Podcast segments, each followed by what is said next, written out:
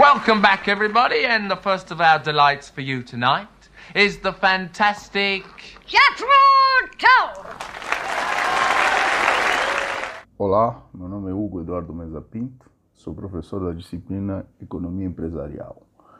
A nossa disciplina está dividida em cinco grandes tópicos. O primeiro tópico fala sobre noções básicas da economia, onde a gente discute questões relevantes a qual é o princípio da economia, qual é o, a origem, né, aonde que é, se pensa pela primeira vez a economia. A economia surge através de um trade-off chamado escassez, porque você tem uma realidade onde os recursos são limitados, mas os desejos do ser humano são ilimitados. Então você tem que escolher, o ser humano tem que escolher ao longo da humanidade da evolução histórica, mostra-se esse processo de escolhas. Nem sempre podemos ter tudo aquilo que a gente quer e nem sempre conseguimos isso, porque temos uma restrição, chama-se recursos, seja dinheiro, seja recursos naturais. É nesse contexto que saber escolher é tentar saber otimizar, saber chegar a uma escolha ótima e a partir disso ter uma decisão que possa é, render frutos positivos. O, o, problema é que o ser humano tem racionalidade limitada, ou seja, todos nós temos fraquezas de pensamento, de entendimento das coisas e temos informações é, diferenciadas, ou seja, nem todos temos as mesmas informações. Tem gente que tem mais informações do que nós. E aí nós temos um problema de mercado, de falhas de mercado, porque quem tem melhores informações, obviamente, tomará melhores decisões. Na bolsa de valores, por exemplo, você vê isso. As pessoas que têm mais informação são as que teoricamente se dão melhor. É, essas noções básicas, então, nos trazem elementos importantes para entender né, quais são os mecanismos, os conceitos por trás disso. E aí temos vários conceitos, como, por exemplo, a questão do custo de oportunidade, que é um conceito que surge a partir de uma necessidade de entender o que, que é quando você escolhe mal. Né? Que, que acontece quando você deixa uma coisa para obter outra. Lembre da música. Toda escolha é uma renúncia. Cada vez que escolhemos uma coisa, renunciamos outra. É, então, nesse, nesse contexto, surgem os custos de oportunidade.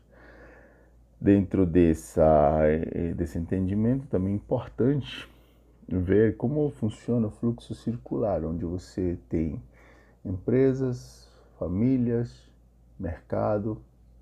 E como que se dá essa relação entre esses, esses setores? Né? As empresas produzem, é, as famílias consomem e é, dão força de trabalho para as empresas, as empresas vendem para essas famílias e tem um mercado onde se fazem essas transações. Além disso, você tem um governo que administra tudo isso. Sobre o princípio de equidade, né, de otimização de recursos, o governo não pode ter lucro, não esqueçam disso. Então, nesse mercado, ah, existem os mercados de bens e serviços de produção, onde essas, essas entidades se relacionam. Passamos depois a entender que são curvas de possibilidade de produção. Curvas de possibilidade de produção são aquelas curvas que mostram o consumo de duas cestas né, de produto, onde o consumidor escolhe qual é o seu ponto ótimo de consumo, mas sempre levando em consideração a sua renda, porque é a renda que vai determinar qual o limite de consumo que ele pode escolher. Essas curvas servem para entender também qual é o equilíbrio do consumidor. Depois passamos para o mercado É, o mercado é composto por uma oferta e demanda. Oferta do lado da venda, de vendedor, e demanda de quem compra. Quando essas duas curvas de oferta e demanda se cruzam, nós temos equilíbrio de mercado.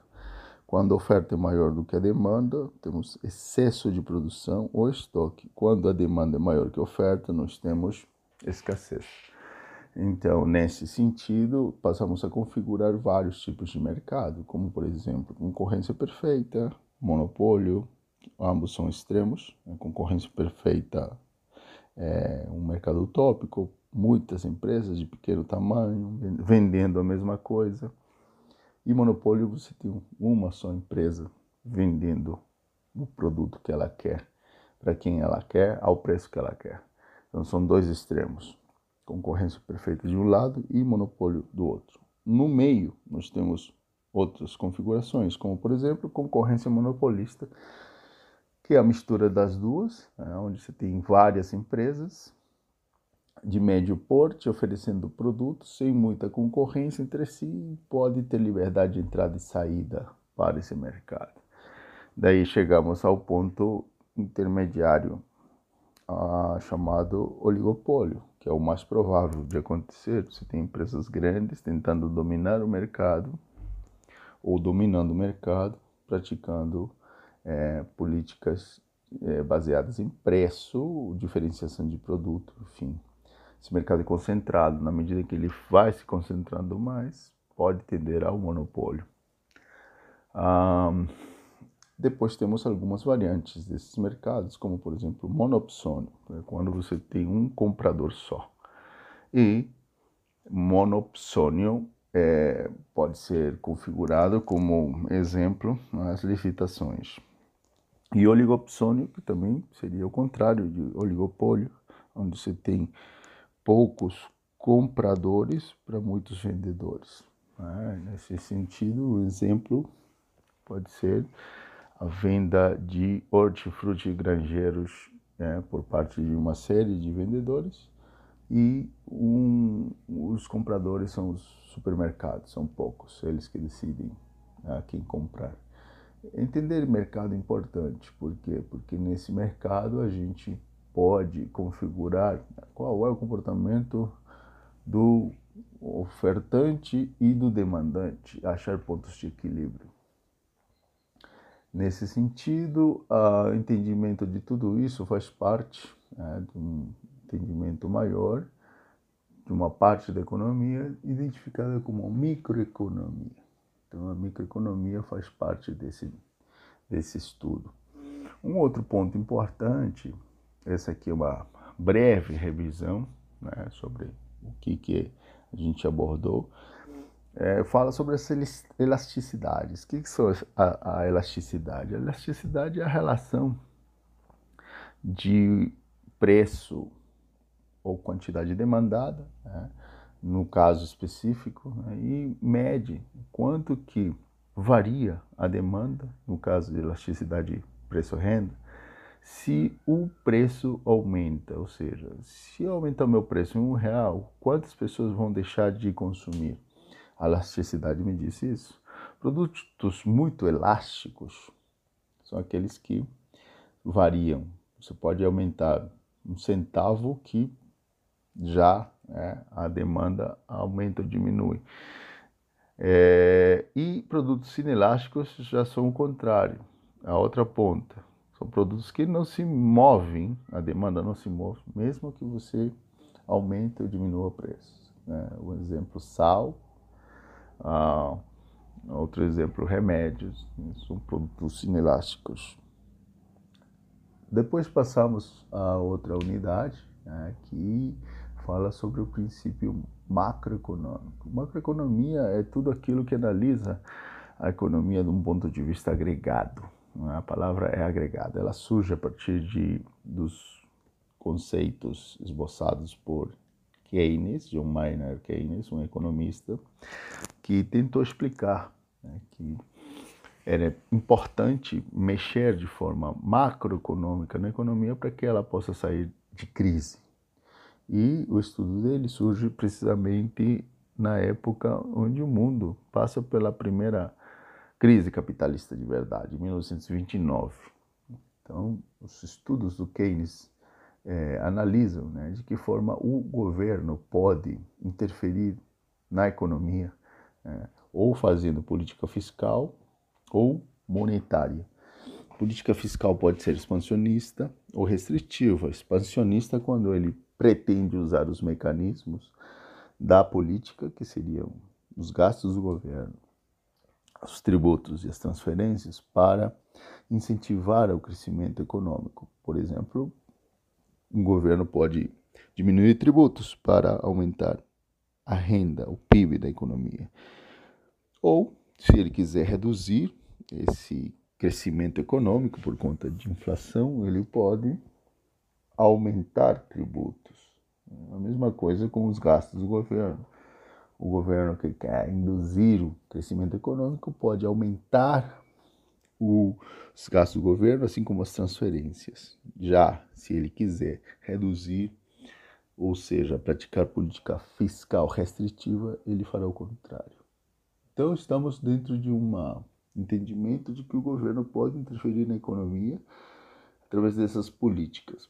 A outra política chama-se política monetária, que também existe do ponto de vista expansionista ou restritiva. Expansionista quando o governo tenta aumentar a oferta de moeda para diminuir juros, para aumentar o investimento e para aumentar a produção.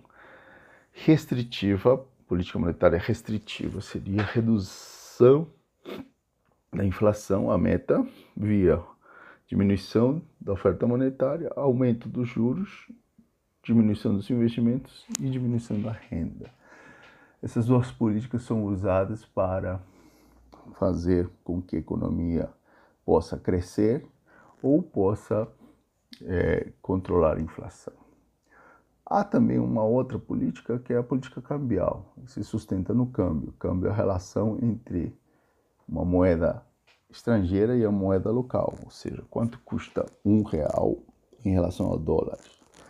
Não é que o real é, é, o entendimento é que a taxa de câmbio é a relação do real com o dólar. Não é que o dólar aumenta ou diminui. Quem aumenta ou diminui de valor é o real, no caso, quando a gente analisa. Né? Hoje o câmbio, por exemplo, está em 4,20, alto, câmbio alto.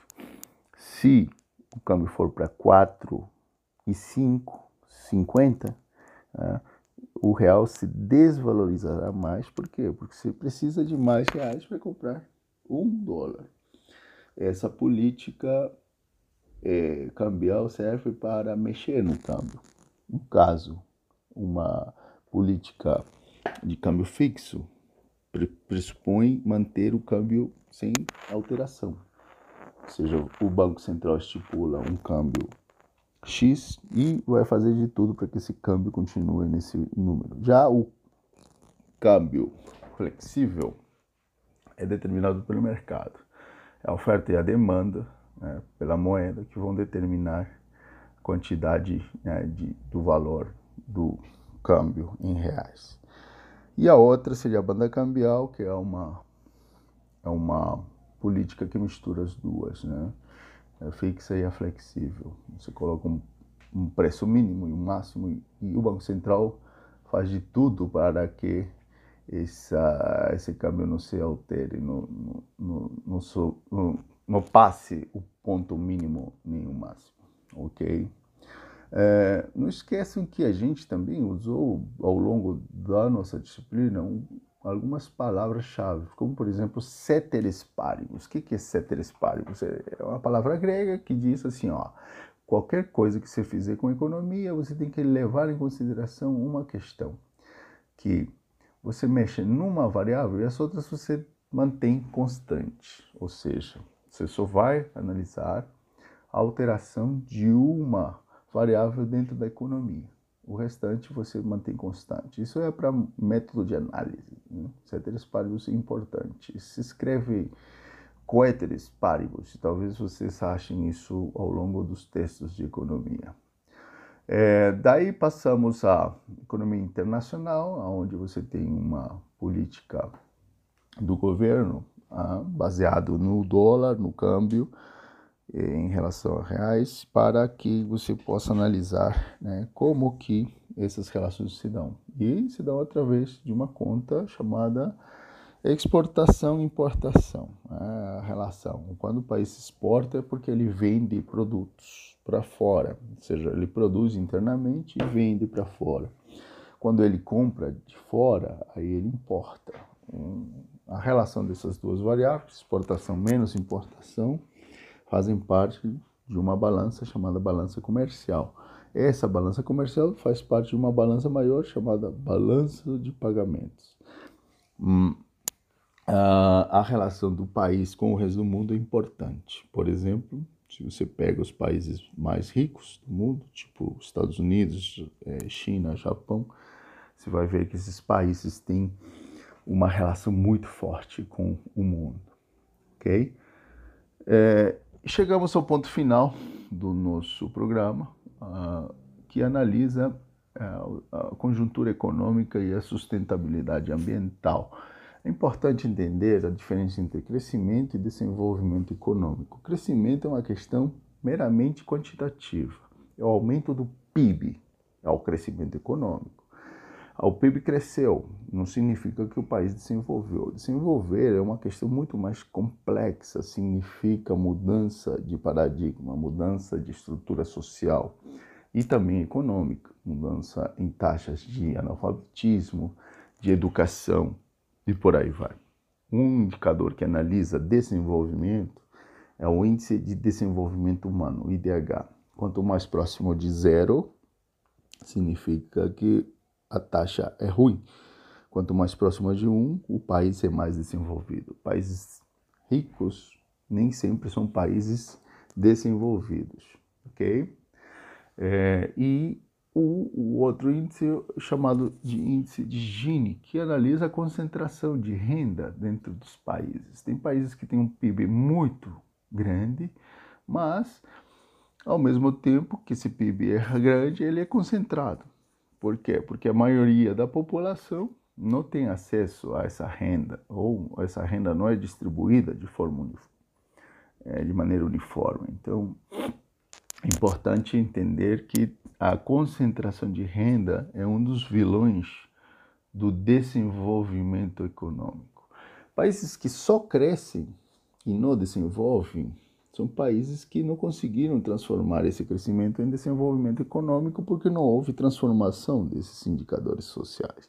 A China, por exemplo, está há 20 anos crescendo a taxas enormes, mas ainda não desenvolveu, ou seja, há, há alguns indícios que mostram que a população está melhorando de vida, a renda aumentou, mas eh, a estrutura social ainda é uma questão né, que tem que ser mudada de maneira taxativa.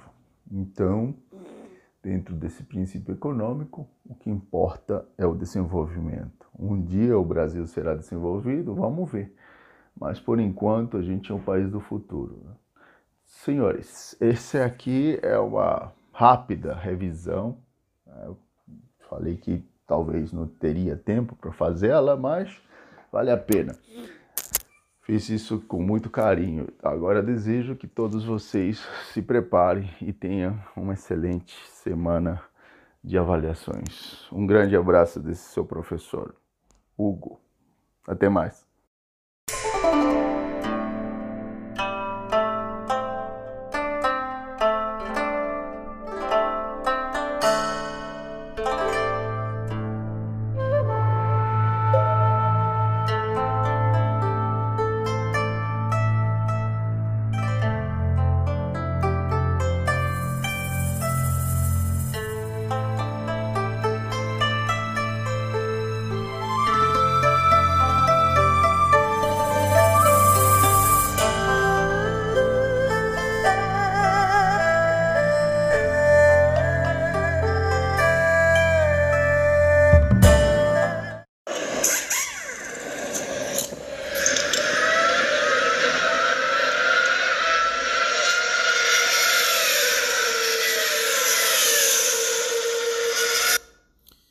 Que vocês acabaram de ouvir são os barulhos dos motores dos carros da Fórmula 1.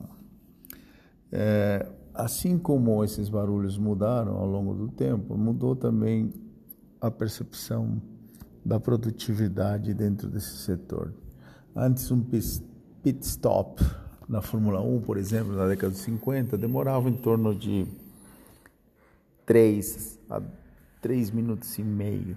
Hoje, esses pit stops estão cada vez mais rápidos. E por que, que houve essa velocidade, essa evolução? Por vários fatores, principalmente tecnologia. E a tecnologia é um dos fatores de produção. Quando a gente fala na teoria da firma, especificamente na teoria da produção, a gente pode entender que a tecnologia ocupa um papel fundamental dentro desse processo chamado produtividade. Ele aumenta a produtividade, ou seja, faz com que a firma, a empresa, possa produzir mais usando menos, menos recursos, menos mão de obra.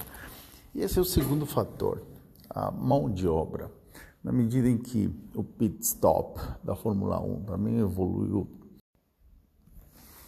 à medida que a tecnologia evolui, também evoluiu né, a forma como que o conhecimento se adapta a essas novas tendências. E a mão de obra, né, apesar de ser uma mão de obra ainda analógica, passa a ter como coadjuvante um outro fator de produção chamado tecnologia. E é assim que as duas se complementam e atualizam o conceito de produtividade. Ou seja, mais do que nunca, agora é mais uh, fácil para uma empresa inserir produtividade tendo em vista a inserção de tecnologia e mão de obra. A mão de obra, que também é uma variável que se modifica na medida em que vai aumentando a produção, é, tem um elemento importante. Né? E à medida que as pessoas se capacitam, se aprimoram, a produtividade tende a aumentar. Só que essa produtividade total da mão de obra aumenta e ela é produtiva até um certo ponto, onde um outro conceito chamado produtividade marginal do trabalho é, atinge o ponto máximo da curva. E esse ponto máximo diz que não adianta você aumentar o fator trabalho, né, as pessoas trabalhando dentro de um setor, porque a partir desse, dessa inserção, a produtividade vai tender a cair, até que ela passe a ser negativa. E como ninguém quer uma produtividade negativa, né, tem esse elemento, esse ponto final como um ponto é, máximo, ponto de equilíbrio é, da produção. É, voltando ao nosso exemplo da Fórmula 1, podemos dizer que a Fórmula 1 evoluiu muito uh, para segundos, de 3 minutos para 30, 15 segundos, por quê? Porque houve um aumento da produtividade, da tecnologia e da mão de obra. Esse aqui foi um drop sobre a nossa aula que nós tivemos hoje, sobre produtividade e sobre o papel que o administrador tem para entender esse conceito e aplicar dentro da sua formação. Isso é importante para a tomada de decisões. Aqui foi o professor Hugo e um drop sobre a aula sobre a produtividade. Um abraço.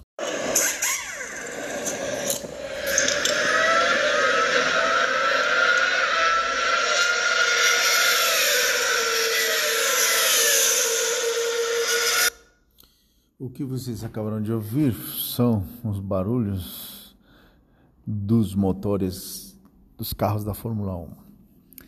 É, assim como esses barulhos mudaram ao longo do tempo, mudou também a percepção da produtividade dentro desse setor.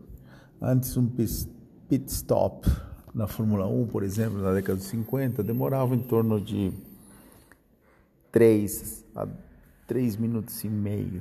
Hoje, esses pit stops estão cada vez mais rápidos.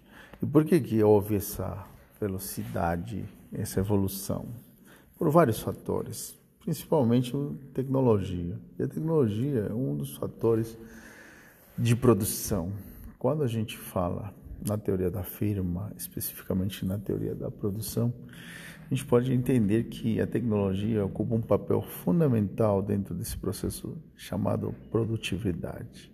Ele aumenta a produtividade, ou seja, faz com que a firma, a empresa, possa produzir mais usando menos, menos recursos, menos mão de obra. E esse é o segundo fator, a mão de obra. Na medida em que o pit stop da Fórmula 1 também evoluiu, à medida que a tecnologia evolui, também evoluiu né, a forma como que o conhecimento se adapta a essas novas tendências. E a mão de obra, né, apesar de ser uma mão de obra ainda analógica, passa a ter como coadjuvante um outro fator de produção chamado tecnologia. E é assim que as duas se complementam e atualizam o conceito de produtividade. Ou seja, mais do que nunca, agora é mais uh, fácil para uma empresa inserir produtividade tendo em vista a inserção de tecnologia e mão de obra. A mão de obra, que também é uma variável que se modifica na medida em que vai aumentando a produção, é, tem um elemento importante. Né? E à medida que as pessoas se capacitam, se aprimoram, a produtividade tende a aumentar. Só que essa produtividade total da mão de obra aumenta e ela é produtiva até um certo ponto, onde um outro conceito chamado produtividade marginal do trabalho, é, atinge o ponto máximo da curva. Esse ponto máximo diz que não adianta você aumentar o fator trabalho, né, as pessoas trabalhando dentro de um setor, porque a partir desse, dessa inserção, a produtividade vai tender a cair, até que ela passe a ser negativa. E como ninguém quer uma produtividade negativa, né, tem esse elemento, esse ponto final como um ponto é, máximo, ponto de equilíbrio da produção. É, voltando ao nosso exemplo da Fórmula 1, podemos dizer que a Fórmula 1 evoluiu muito uh, para segundos, de 3 minutos para 30, 15 segundos. Por quê? Porque houve um aumento da produtividade, da tecnologia e da mão de obra. Esse aqui foi um drop sobre a nossa aula que nós tivemos hoje, sobre produtividade e sobre o papel que o administrador tem para entender esse conceito e aplicar dentro da sua formação. Isso é importante para a tomada de decisões. Aqui foi o professor Hugo e um drop sobre a aula sobre produtividade. Um abraço.